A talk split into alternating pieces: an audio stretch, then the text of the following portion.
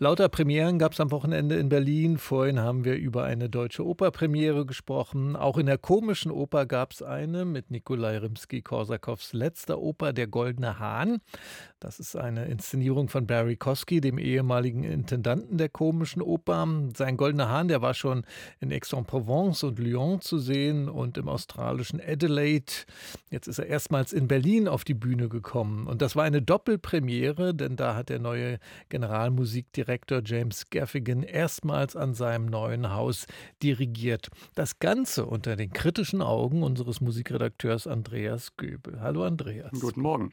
Das ist jetzt nicht gerade eine häufig gespielte Oper, der Goldene Hahn. Wie erfolgreich war es denn gestern? Das war ein wundervoller Erfolg. Die komische Oper hat gepunktet und zwar mit einem Werk, was ja wirklich ans Haus passt. Das ist ja im besten Sinne eine komische Oper. Und gestern hat man gezeigt, dass man es spielen kann.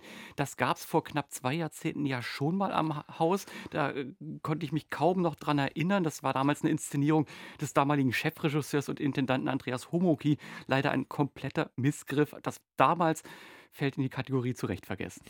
Aber jetzt, und äh, aber lass uns erstmal gucken, wovon handelt das eigentlich, dieser Stoff? Ich versuche es mal zusammenzufassen. Also da gibt es einen König, der will einfach nur seine Ruhe haben und damit das so bleibt, verkauft ihm ein Astrologe den titelgebenden goldenen Hahn. Dieser Hahn wacht über das Land und kräht, wenn Gefahr droht. Und das tut er dann auch. Die Gefahr geht aber von einer exotischen Königin aus. Der König verfällt ihr und am Ende verlangt der Astrologe als Lohn für den Hahn diese Königin. Der König lehnt ab, erschlägt den Astrologen und der goldene Hahn hackt den König dann zu Tode. Oh, also ja. da geht es ganz schön zur Sache. Das ist eine Satire in Märchenform. Das war damals gemünzt auf den Zarenhof und auf die Dummheit der Machthaber. Da hat natürlich sofort in Russland die Zensur Kürzungen verlangt. Rimsky-Korsakow hat es abgelehnt und erst nach seinem Tod wurde das Stück dann in einer entschärften Fassung aufgeführt. Und das Ganze so eine Art Märchenhandlung. Wo hat Barry Kosky das jetzt angesiedelt, auch in der Märchenwelt? Überhaupt nicht. Das ist so eine Art Niemandsland. So ein großes graubraunes Feld mit vertrocknetem Gras. Ein großer kahler Baum ist da, auf dem sich der goldene Hahn niederlässt. Das erinnert so ein bisschen an den trostlosen Baum aus Warten auf Godot. Mhm. Und Kosky setzt da auf ganz große Bilder, wie er es gerne tut. Der Chor tritt in gigantischen Pferdemasken auf. Die Königin wird von vier exotisch glitzernd gekleideten Tänzern umgeben. So so klischeehaftes Ägypten ist das. Der goldene Hahn, den gibt es in Menschengestalt und am Ende, Koski mag ja heftige Bilder, hackt der Hahn dem König das Gehirn raus und schlägt hm. es genüsslich auf.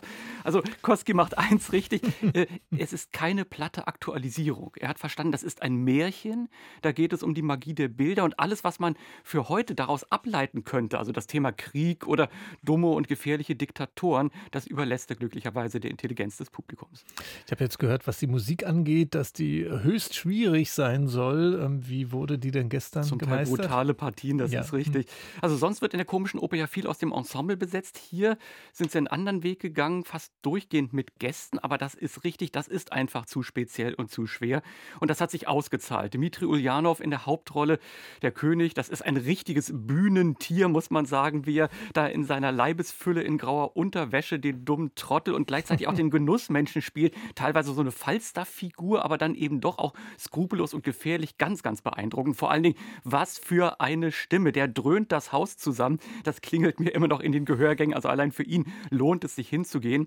Die Königin Xenia Proschina, ihre Stimme so ein Mittelding aus Verführung und Eiseskälte. Und James Krischak als Astrologe, darstellerisch ein Vergnügen, sein billiger Taschenspieler und sängerisch in schwindelerregender Höhe. Also alle wirklich ein Vergnügen. Und äh, ich habe schon gesagt, das war auch eine Premiere für James Gaffigan als Generalmusikdirektor der Komischen Oper. Wie erfolgreich war denn sein Einstand? Also das war mehr als solide. Man hat ein bisschen gemerkt, der steht so etwas unter Druck. Klar, erste mhm. Premiere an dem neuen Haus. Und das ist ja auch eine unglaublich vielschichtige Partitur. Rimsky-Korsakow, ein Meister der Instrumentierung. Das hat James Gaffigan wirklich ausgeleuchtet bis in den hintersten Winkel. Das Grelle war da beim Krähen des Hahns, aber auch die derben Chöre und Tänze. Da lässt das richtig krachen. Man merkt schon, wie viel Probenzeit da in die Aufführung gesteckt wurde. So seine ganz eigene Handschrift hat James Gaffigan da noch nicht gefunden. Vieles ist eher sachdienlich zusammengehalten. Ich habe so den Klangfarbenzauber, das Glitzern und Funkeln etwas vermisst.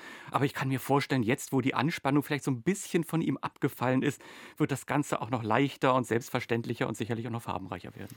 Und das klingt so alles zusammengenommen, als ob das wieder so ein Barry Kosky-Erfolg an der komischen Oper werden könnte? Das kann ich mir vorstellen. Das ist bis auf Kleinigkeiten. Im zweiten Akt hängt es ein bisschen durch. Dann doch ein kurzweiliges Vergnügen.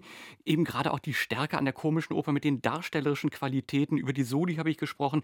Der Chor, wieder mal das Rückgrat des Hauses, grandios. Und Barry Kosky hat da wirklich seinen Stoff gefunden. Und mit gut zwei pausenlosen Stunden ist das eine kompakte Sache. Ich würde sagen, wer da hingeht, macht nichts falsch. Der Goldene Hahn von Nikolai Rimski-Korsakow.